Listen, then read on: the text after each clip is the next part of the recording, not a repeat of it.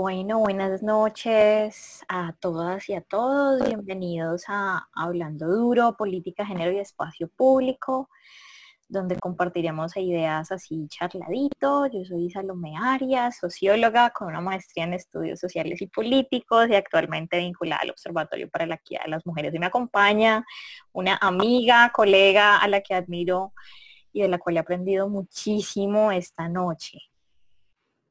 Hola Salo, muchas gracias. Gracias por haberme convencido de que habláramos sobre estos temas que tú y yo sabemos muy bien que hemos estado reflexionando hace, por decirlo casi desde este año, de qué significa para nuestras vidas la ira y la rabia. Me da mucho gusto poder tener este espacio contigo hoy eh, para quienes no me conocen, yo soy Ana María Agredo, soy profesora en CECI en el Departamento de Artes y Humanidades. También trabajo en CECI en el proyecto de rutas de atención a las violencias basadas en género.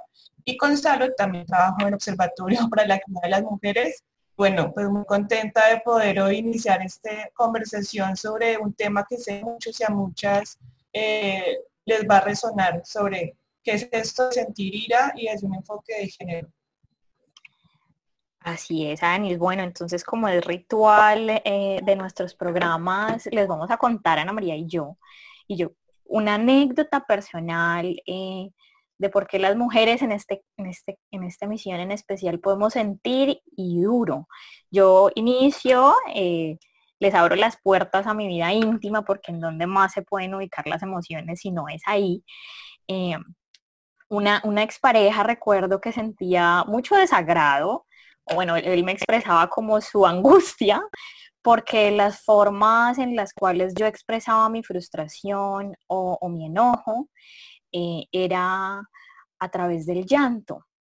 Sí, yo, yo como que inmediatamente si sentía gran ira, lo que yo hacía era llorar y no podía parar de llorar, no importaba dónde estar, estuviéramos, yo era como y, yo discutía mucho con él y reflexionaba. Yo le decía, sí, yo lloro, pero yo, yo no te estoy tratando mal, yo no te estoy hablando feo.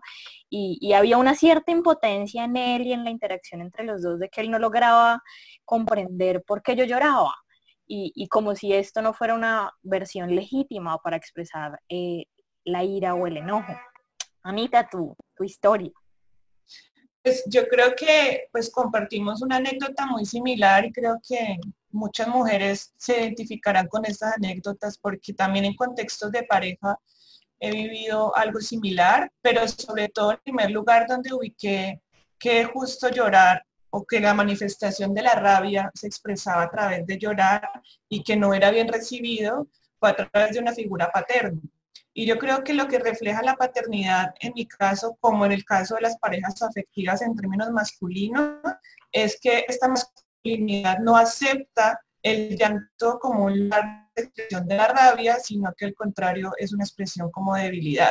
Y como que con la debilidad la masculinidad no sabe, no sabe qué hacer.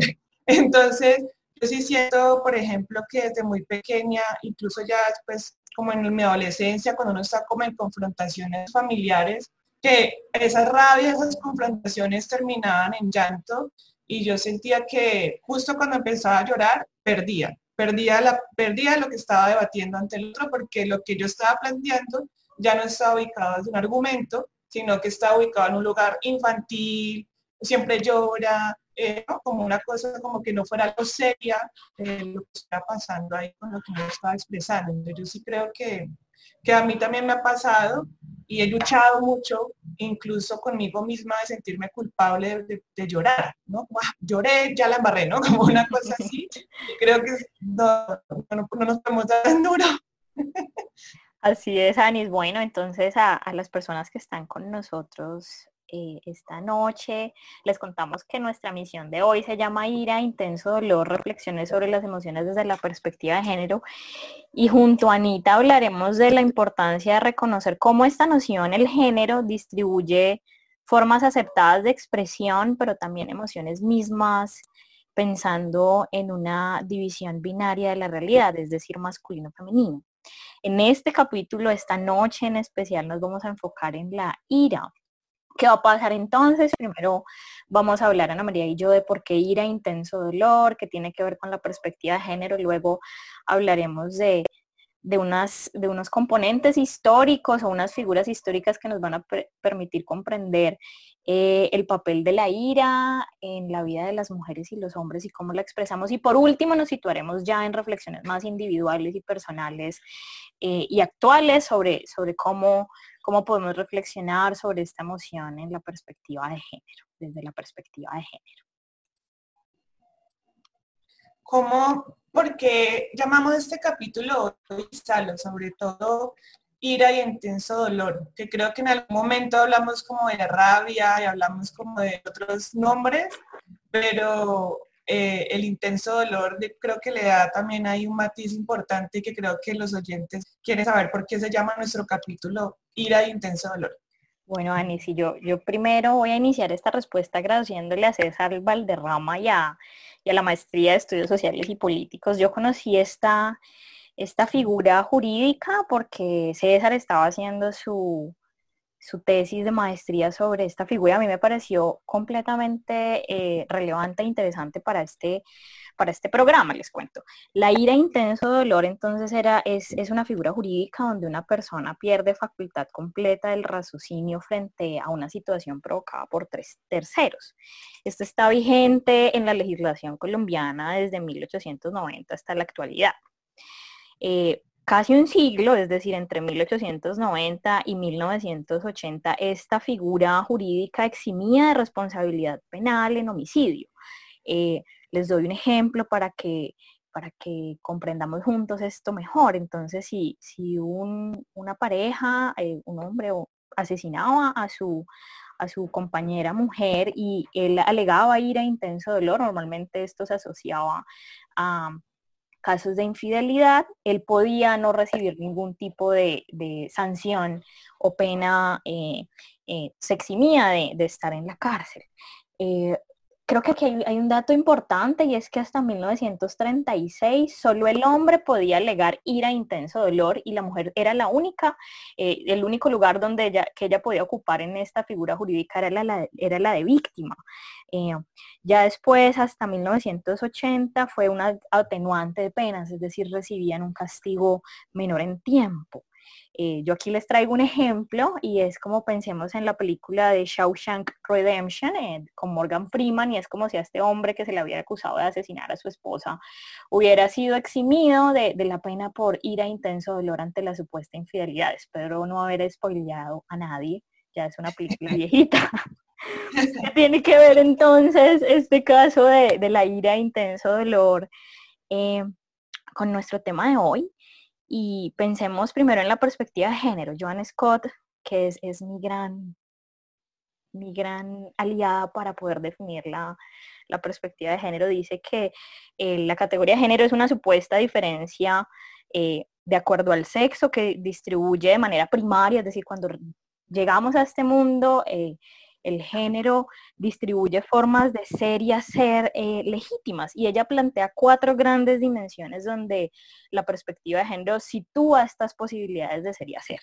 El primero son los normativos, el deber ser, estereotipos que tienen unos fundamentos y ahora Ana nos va a hablar biologicistas, se, se fundamentan en unas disciplinas, pero también tiene un campo institucional donde aquí la ira e intenso dolor es un gran ejemplo y nos muestra cómo los discursos jurídicos y que pareciese que, estos ya tienen unos años ya atrás, pero como estos discursos jurídicos eh, también hacen parte del campo político y, donde la perspectiva de género no solo está anclada en la vida privada, sino que también se sitúa en grandes instituciones y el ejemplo de la ira e intenso dolor nos lo muestra, ¿no? Es, es, el derecho.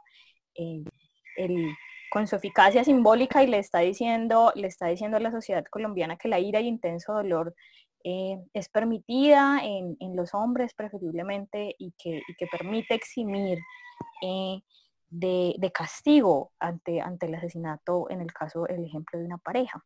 Eh, también se sitúa en la diferencia sexual, es decir, cómo vivimos nuestra sexualidad, pero también en las formas en que nos representamos como hombres y mujeres. Para que esto sea menos teórico y podamos situarlo, yo les traigo dos películas de Jack Nicholson. Pensemos de Shining y Anger Management, donde claramente son los hombres en estas dos películas, bueno, no, Dios mío, uno, espero no spoilear, perdón, mil.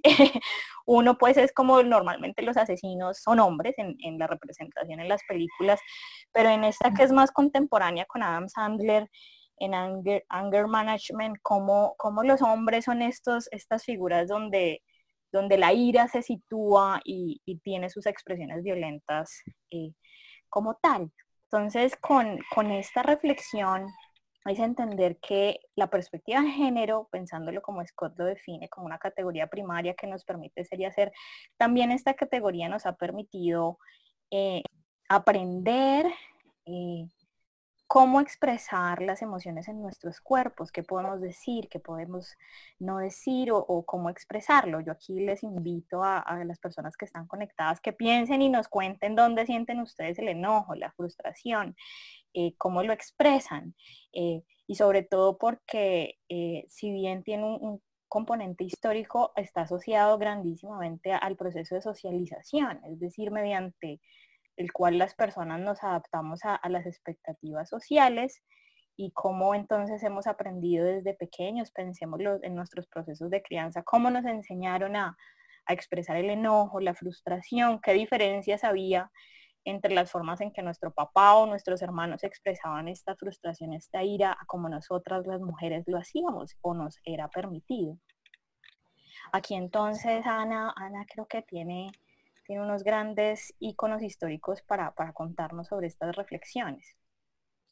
Sí, me dejas pensando en que definitivamente creo que todavía estamos, eh, pues si bien el movimiento feminista ha avanzado sobre todo en poder visibilizar que lo que pasa en un feminicidio no corresponde a este romanticismo de pasiones desbordadas y que lo que hay ahí es entre un juego de la violencia per se en la socialización masculina que para muchos eh, se traduce en el control propio de la vida y el cuerpo de las mujeres, pero también yo siento que en términos de la socialización, justo em, a las mujeres eh, la ira la rabia y la frustración se nos ha socializado para silenciarla. A nosotros nos han socializado siempre para estar en la condescendencia, en, la, en el sonreír, en el negociar, en el conciliar, en lo que pareciera que no sale como que no se expresa más allá de límites controlados. Y los hombres están socializados para poder expresar va muy pública cualquier tipo de emociones que aparte no son leídas como emociones, sino que son leídas incluso como actos racionales. Entonces como que yo racionalmente perdí los estribos y entonces tuve tantos celos maté asesiné. Y yo creo que justo dentro del enfoque de derecho y lo que han tratado de buscar, pues como todas esas perspectivas, es desnaturalizar esta idea romántica, la pasión desbordada.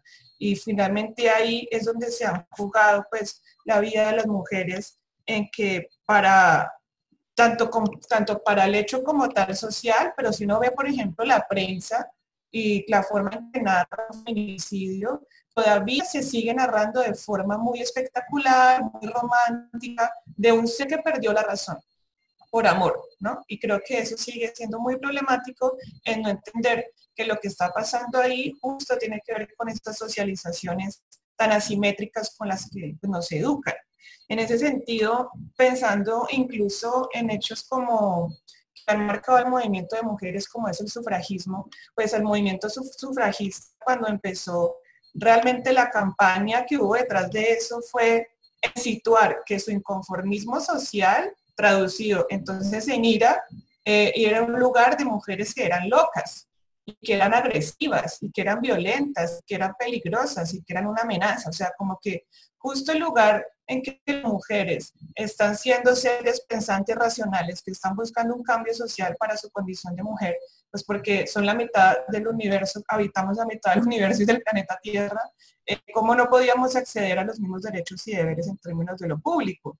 Eh, incluso eh, es muy curioso darse cuenta que muchos argumentos que salen también desde la misma biología acentúan estas, estas diferencias culturales de expectativas que tenemos entre los cuerpos masculinos y femeninos. En ese sentido, recuerdo un libro que les recomiendo mucho que se llama Cuerpos Sexuados de Ana Fausto Sterling y en el capítulo en especial que se llama Glándulas, Hormonas Sexuales y Química de Género, hay un pasaje muy interesante donde ella eh, nos cuenta cómo los primeros, eh, digamos, biólogos que estaban como descubriendo las hormonas sexuales y por qué las hormonas realmente son sexuales o no, en qué momento se volvieron así o qué fue lo que pasó. Eh, ella cuenta una parte en la que dice que incluso el voto femenino fue leído como un fenómeno biológico. Entonces, había un autor que se llamaba James Ware que empleó argumentos evolutivos en un artículo publicado en la revista de American Naturalist y decía que las sociedades primitivas eran matriarcados. En ese sentido, conceder a las mujeres derecho a votar y participar en la vida pública representaría un retorno al matriarcado. O sea, era, era visto de forma supremamente evolutiva el asunto. Este anhelo femenino, digamos que eh, para, las, para la lectura que había sobre este movimiento, se les leía a estas feministas como mujeres que son como viragos. Y lo que ellos entendían por viragos eran mujeres dominantes, mujeres agresivas, psicológicamente anormales, engendros evolutivos. O sea, en términos biológicos como fenómenos, había como una evolución anormal en que una mujer estuviera, digamos, metida en un movimiento sufragista. Decía que algunas tienen sentimientos y deseos de un hombre, pero hasta las más masculinas se mueven solo por la emoción, no por la lógica. Yo creo que en esa frase final que marca este, este párrafo de ese capítulo, donde nuevamente el argumento de que si las mujeres se, ven dominantes, si las mujeres se ven agresivas, si las mujeres se ven por fuera de la norma, no, no hace parte de que pronto esa mujer o esas mujeres estén inconformes con algo y estén buscando un cambio estructural y cultural, sino que es, es visto nuevamente como una expresión de lo emotivo. No están dentro de la lógica, porque la lógica, que es la parte masculina, que es lo público, razón, pues no tiene, no diálogo con la emotividad. Entonces yo creo que en ese sentido es muy complicado y ha sido muy complicado para las mujeres, no solamente como contábamos ahorita al principio de nuestras anécdotas sobre cómo, cómo expresamos la rabia y la frustración y que usualmente lloramos cuando tenemos esta, esta rabia, esta frustración, ese llanto es supremamente leído desde un lugar de la debilidad y no como un lugar desde donde está pasando digamos, una emoción que te está manifestando es expresar la inconformidad. No tiene que ver con lo débil, tiene que ver justo con que algo me es inconforme y me está lastimando.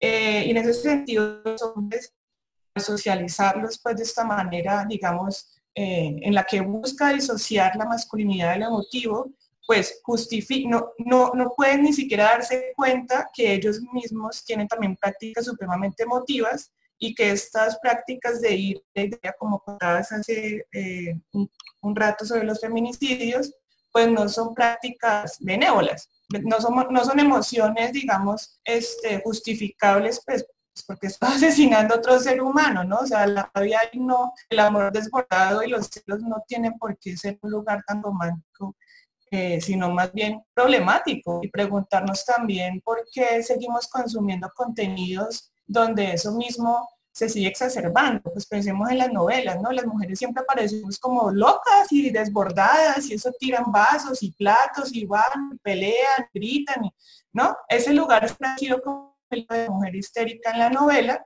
pero el hombre cuando manifiesta su histeria en la película, en la novela, es visto como, ah, es que él estaba realmente enamorado, ¿no? Es que es que la quería mucho, mire cómo se puso ese tipo, lo enloqueció por amor. Entonces, sí sigue siendo muy eh, difícil, más no imposible, buscar como que también cambiemos un poco esta, este chip de, de estarnos, digamos, leyendo sobre unas emociones que aceptamos que todos tenemos y vivimos, a todos nos da rabia, ira y demás, pero no por eso tienen que ser tan asimétricas las formas de interpretarlas. Así es, Anis. Yo, yo pienso y mientras te escuchaba, creo que uno de los mejores ejemplos que logro en mi cotidianidad eh, utilizar cuando estoy hablando con alguien para reconocer estos estereotipos o los lugares o las expectativas que se permiten es eh, pensémonos nosotras como mujeres, si a uno se le pasa por la cabeza de que la pareja le fue infiel entonces yo voy y lo mato. Digamos, no, quiero entrar en detalles, muy probablemente de excepciones, pero sistemática históricamente se nos ha socializado, se nos ha enseñado que esto es, es menor. Eh, yo aquí vuelvo y hago una cuña, creo que en esta, en este primer ejemplo que Ana nos traía podemos ver la película Las sufragistas que, que muestra también claramente, y Ana ahorita utilizado un término, eh, la histeria, eh, cuando los hombres también son histéricos y, y, yo sé que Ana en sus clases y nosotras hemos hablado personalmente de esto bastante, como esta categoría fue un control de dispositivo histórico y creo que todavía tenemos remanentes en, en nuestra vida cotidiana y en, el acceso de las mujeres también al espacio público, donde la histeria ha sido, eh, ha sido esta configuración o esta noción que nos muestra cuando las mujeres expresamos nuestro enojo de formas no establecidas y, nos, nos, nos exotizan, pero también lo toman como, como, como un, diagnóstico, eh, como una enfermedad. No sé, Anis, tú que, que sé que en tus clases lo trabajas, ¿qué nos compartes acerca de esta categoría de histéricas? Sí, pues realmente todavía tenemos eh, como mucha, eh, como se dice, como la cultura popular de la palabra, ¿no? Como la mujer histérica, se puso histérica, pero tiene que ver realmente con un hecho histórico muy fuerte en la historia de mujeres, donde fue a través de la creación de esta categoría, donde se puso, como tú bien llamas, un dispositivo del contra ellas en todos los sentidos, sexualmente hablando, políticamente hablando. O sea, histéricamente muestra cómo eh, la inconformidad social que están viviendo las mujeres, por ejemplo, en términos de la sexualidad, porque es que lo que está imperando para ese momento, que todavía lo tenemos heredado, en términos de la sexualidad, es que el orgasmo femenino solamente eh, podía llegarse a través de la penetración masculina. Y en ese sentido, pues las formas, digamos, de tener sexuales eran supremamente mediocres, pues como que no había una imaginación y creatividad, porque aparte no era permitido, sino era simplemente actos como muy este, metódicos y como muy rutinarios, y las mujeres empezaron a sentir que, pues, que había una frustración ahí como del placer obviamente, y empiezan a buscar eh, médicos y matronas, digamos, para, para expresar eh, este malestar. Lo que pasa es que, digamos, social lo que empieza a verse es que las mujeres empiezan a tener reacciones de ira, de rabia, de sentirse mal en sus hogares, de no querer ese día, no sé, atender al marido, ¿sí? Como aburridas, deprimidas, un montón de cosas emocionales muy fuertes. Y lo que empieza socialmente la medicina a ver ahí que está pasando es que, ah, entonces las mujeres están sufriendo de histeria porque no están logrando el orgasmo. Y bueno, eso ya después va a traer otras connotaciones y cosas, digamos, históricas que conocemos como los vibradores, que viene un poco pues de este, de este pasado. Pero realmente, aparte de la sexualidad, digamos, frustrada que se estaba viviendo, tenía que ver con que las mujeres querían, por ejemplo, acceder al estudio, pintar, ser literatas, acceder al arte. Eh, eran leyes como mujeres histéricas también que se salían de lo establecido, que buscaban otro tipo de formas de vida, que querían otro tipo de condición de mujer, eran leídas como histéricas porque venían también ya heredadas y veníamos cargando con las sufragistas feministas, que eran las mujeres que, digamos, marcaron pues globalmente un cambio supremamente eh, radical de cómo entender la condición de las mujeres y por qué las van siendo oprimidas en ese sentido. Pero toda la campaña para desistematizar ese movimiento hizo que creara un símbolo y como un mito. Cuando la mujer está en contra de algo o no está de acuerdo en ese sentido, es leída como una histérica y esa histeria pues refiere como a alguien que está loco, que no se controla, que está fuera de sí, que no es racional, y hemos cargado todavía con ese estigma hasta el día de hoy, pues ustedes no se piensen en sus relaciones de pareja. Yo creo que la frase más famosa de toda pelea de pareja es decirle a uno que, está histérico, que está en sus días. Es una forma de querer desestabilizar al otro en su argumento para decirle que no está desde la razón, ¿no? Y que solamente que está controlado, entre comillas, porque alguien que está peleando no está en control, ¿sí? Este, pues tiene los argumentos correctos. Eh, yo creo que ese capítulo de las, de las histéricas pues, nos sigue todavía el imaginario pegando muy duro, pero efectivamente hay que saber que también la categoría de histeria pues, ha sido ya este, desde la psiquiatría despatologizada en 1952. Realmente hace muy poco para la ciencia dejamos de ser histéricos.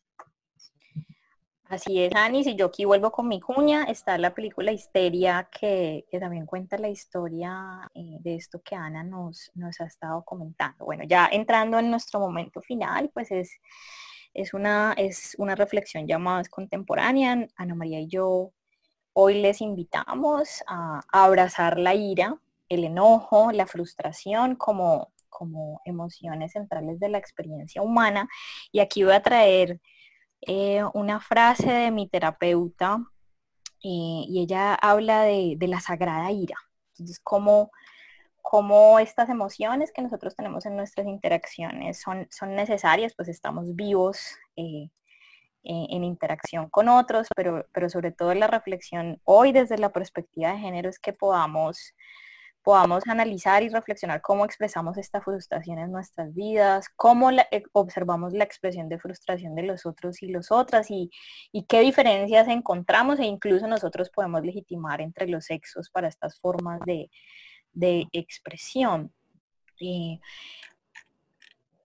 incluso eh, también pensar que en términos históricos y desde una perspectiva de género, la furia de las mujeres tienen una gran sabiduría. O sea, ha sido justo a través de esta emoción de, furia, de rabia, de inconformismo con su condición de mujer y con lo que se sabe y sabemos han sido las opresiones, pues han sido los lugares de alarma para poder decir esto no está bien, hay que buscar este, un cambio social.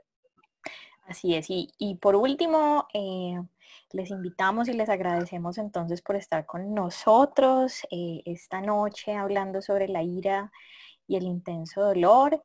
Eh, reflexionemos sobre formas eh, no violentas para, para expresar todo tipo de emociones, las cuales son válidas y necesarias porque la vida está viva y la estamos viviendo. Les invitamos entonces a que nos sigan en nuestras redes sociales, nos encuentran como semillero guion al piso GPIEP y les invitamos a nuestra próxima misión. Anita, muchísimas gracias. Qué, qué gran espacio. A ustedes, ojalá repitamos un segundo capítulo para hablar, por ejemplo, de la contención. Cómo aprendemos a contenernos entre todos y todas y hacer unas mejores relaciones y reconocer las emociones de todos y de todas. Así es. Un gran abrazo a todos y gracias por sintonizar. Hablando duro, género, política y espacio público.